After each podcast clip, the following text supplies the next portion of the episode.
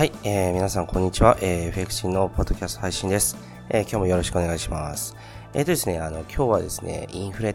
え、インフレの進行についてですね、ちょっと話していきたいと思います。えっ、とですね、あの、僕自身ですね、今、え、海外の、えー、通貨の保有とかですね、海外の不動産、えー、とかの保有っていうのを進めてるんですね。で、もちろんですね、あの、ゴールド、とか、プラチナとか、そういった貴金属類ですね、えー、そういったものもですね、保有しています。で、あの、なぜですね、日本円だけを持って、えー、僕は過ごしてないのかっていうところ、これまでもですね、たびたび話してきたわけですけど、あのー、えっ、とね、あの、日本だけじゃなくて世界的にもそうなんですけど、まあ、あの、先進国に限るんですけど、あの、先進国とかですね、まあ、発展途上国でも、まあ、あの、アジアとかは、あの、そうなんですけど、えっと、過去100年、100年以上のですね、歴史の中で、あの、デフレだった期間っていうのはほとんどないんですね。で、長期的に考えた場合っていうのは、ほとんどの時代で時代でですね、物価っていうのは上がっててるわけです。で、特にですね、今っていうのは、あの、人手不足っていうのが、まあ、叫ばれ始めて、えー、かつですね、あのー、まあ、労働者のですね、最低賃金っていうのは、あの、上昇してきてるわけですよね。で、当然ながらですね、あの、20年、30年とかのスパンで見たらですね、えっ、ー、と、物価っていうのは上がってるし、えっ、と、人件費っていうか、まあ、給与ですね、そういったものもですね、上がってるんです。で、もっと長い期間で見て、あの、100年以上っていう過去の歴史の中で見てもですね、デフレだった時っていうのは、ほとんどないんですね。あの、たまにもちろんあったわけですけど、ほとんどですね、物価っていうのは上がっていくものなんですね。あのえっと、それをですね、えっと、まあ、生まれてからですね、そんなにこう、実感してないえー、我々っていうのは実感してないかもしれないけども、歴史的に見た場合っていうのは、あの、アメリカにせよ、イギリスにせよ、フランスにせよですね、まあもちろん日本もそうだし、で、中国もそうだし、えっ、ー、と、あとアジアのいろんな国もそうだし、基本的にですね、あの、なんて言えばいいんだろう。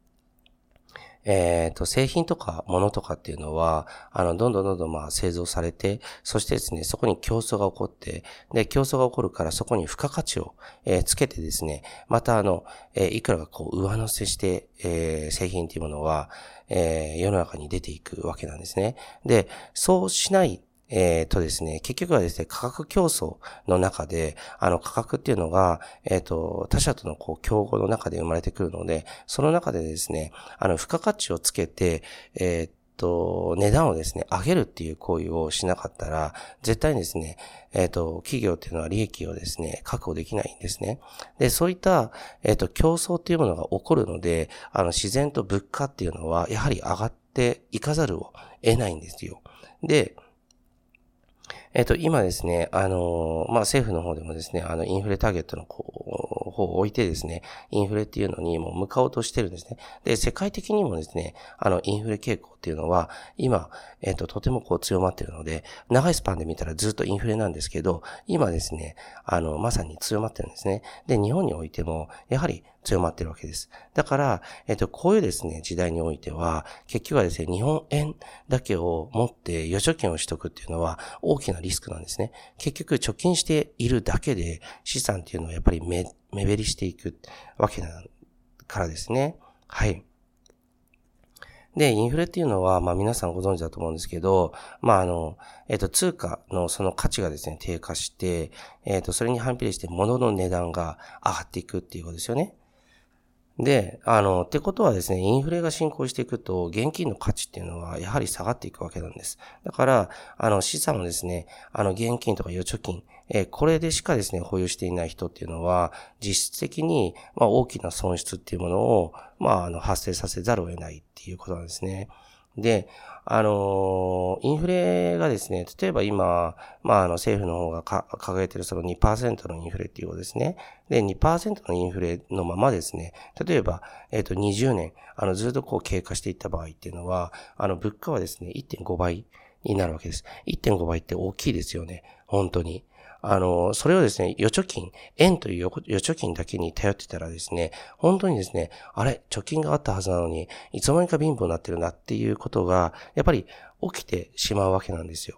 で、じゃあインフレの時に強いのって何かっていうと、やっぱり不動産なんですよね。で、あの、金持ちがね、不動産っていうのをなんで所有するかっていうと、結局はですね、あの、世の中っていうのは常にインフレに向かってるってことが分かってるからなんです。だから、借金をしてでもですね、あの、不動産を持つんです。で、あの、借金もですね、あの、固定のものじゃなくて、あの、変動性のローンで、あの、組んだ場合っていうのは、非常にですね、有利になるわけですよ、借金が。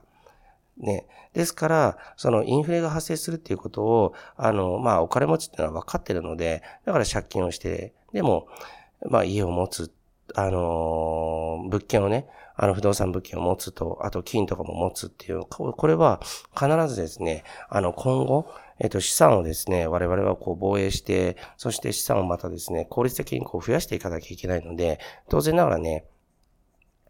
FX とかのトレードで増やすっていうのは、もちろんこれはアクティブな運用としてぜひ学んでほしいし、そのスキルっていうものを身につけてほしいなと思います。けれども、じゃあ、今持ってる現預金っていうものはどうすればいいのかっていうと、そこですよね。あとはですね、トレードでこう稼いだお金っていうのは、えー、どういうふうにしたらいいのかっていうと、やっぱりそこですよね。それは、結局はですね、いろんな、えっ、ー、と、インフレに強いと言われる資産で、えー、ポートフォリオを組んでいくのが一番いい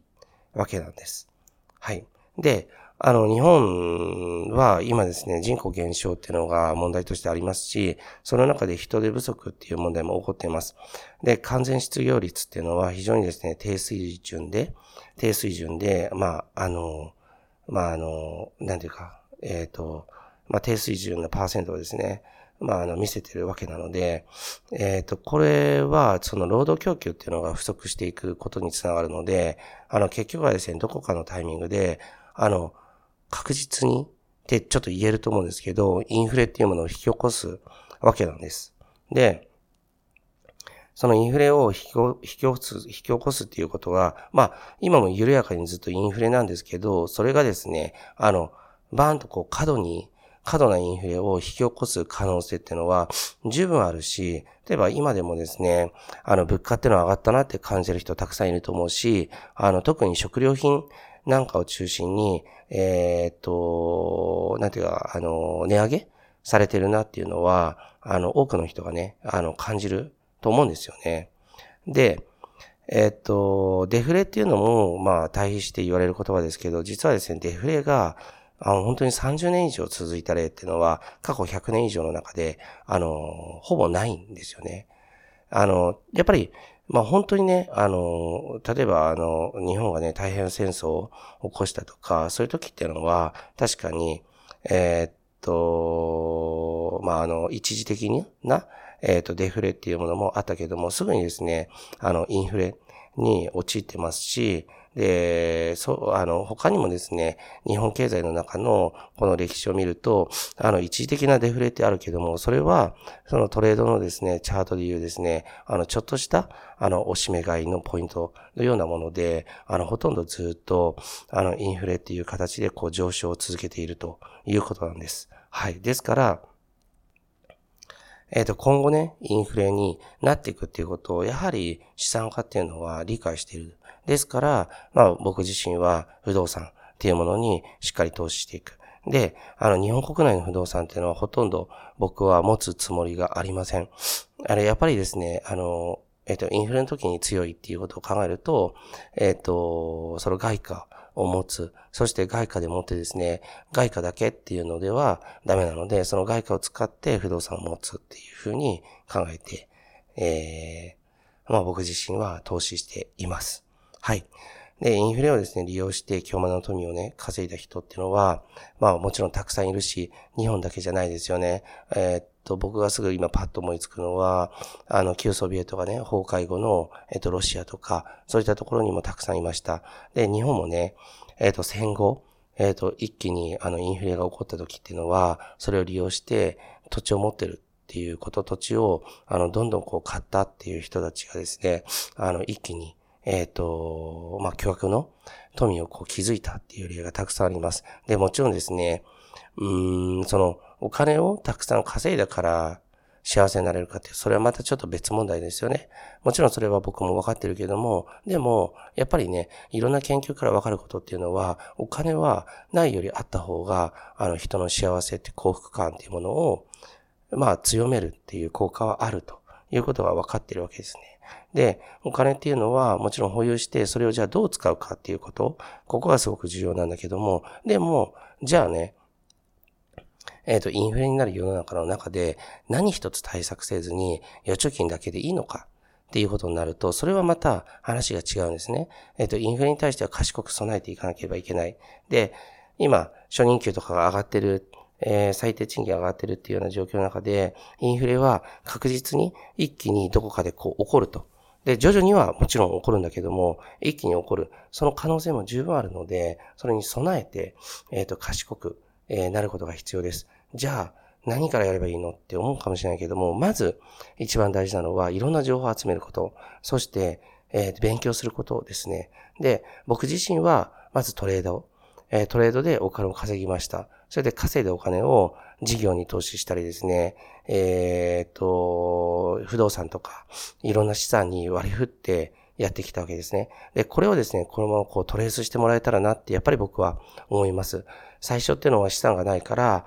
えー、あの、トレードで、あの、稼ぐっていうのはやっぱり一番いい。で、トレードで稼いだ後は、えっ、と、トレード自体をですね、あの、続けながら、続けながら、えっ、と、増えた資産で、えっと、不動産や金などを買って、そして自分自身が持っている、それまで築き上げた、上げた資産というものをこう防衛していく。えー、これがですね、賢い順序かなと思います。トレーダー、えー、そして、えー、投資家、え事業家、そして最後は資産家になる。えこの発想を日本人が持てるかどうか、これで大きく日本の、え経済的な未来っていうのは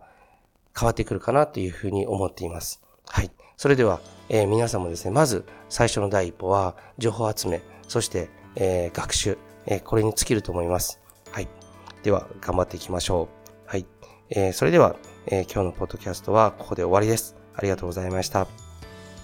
今週の放送はいかがでしたでしょうか？弊社クロスリテイリングでは投資に関わる様々な情報を発信しています。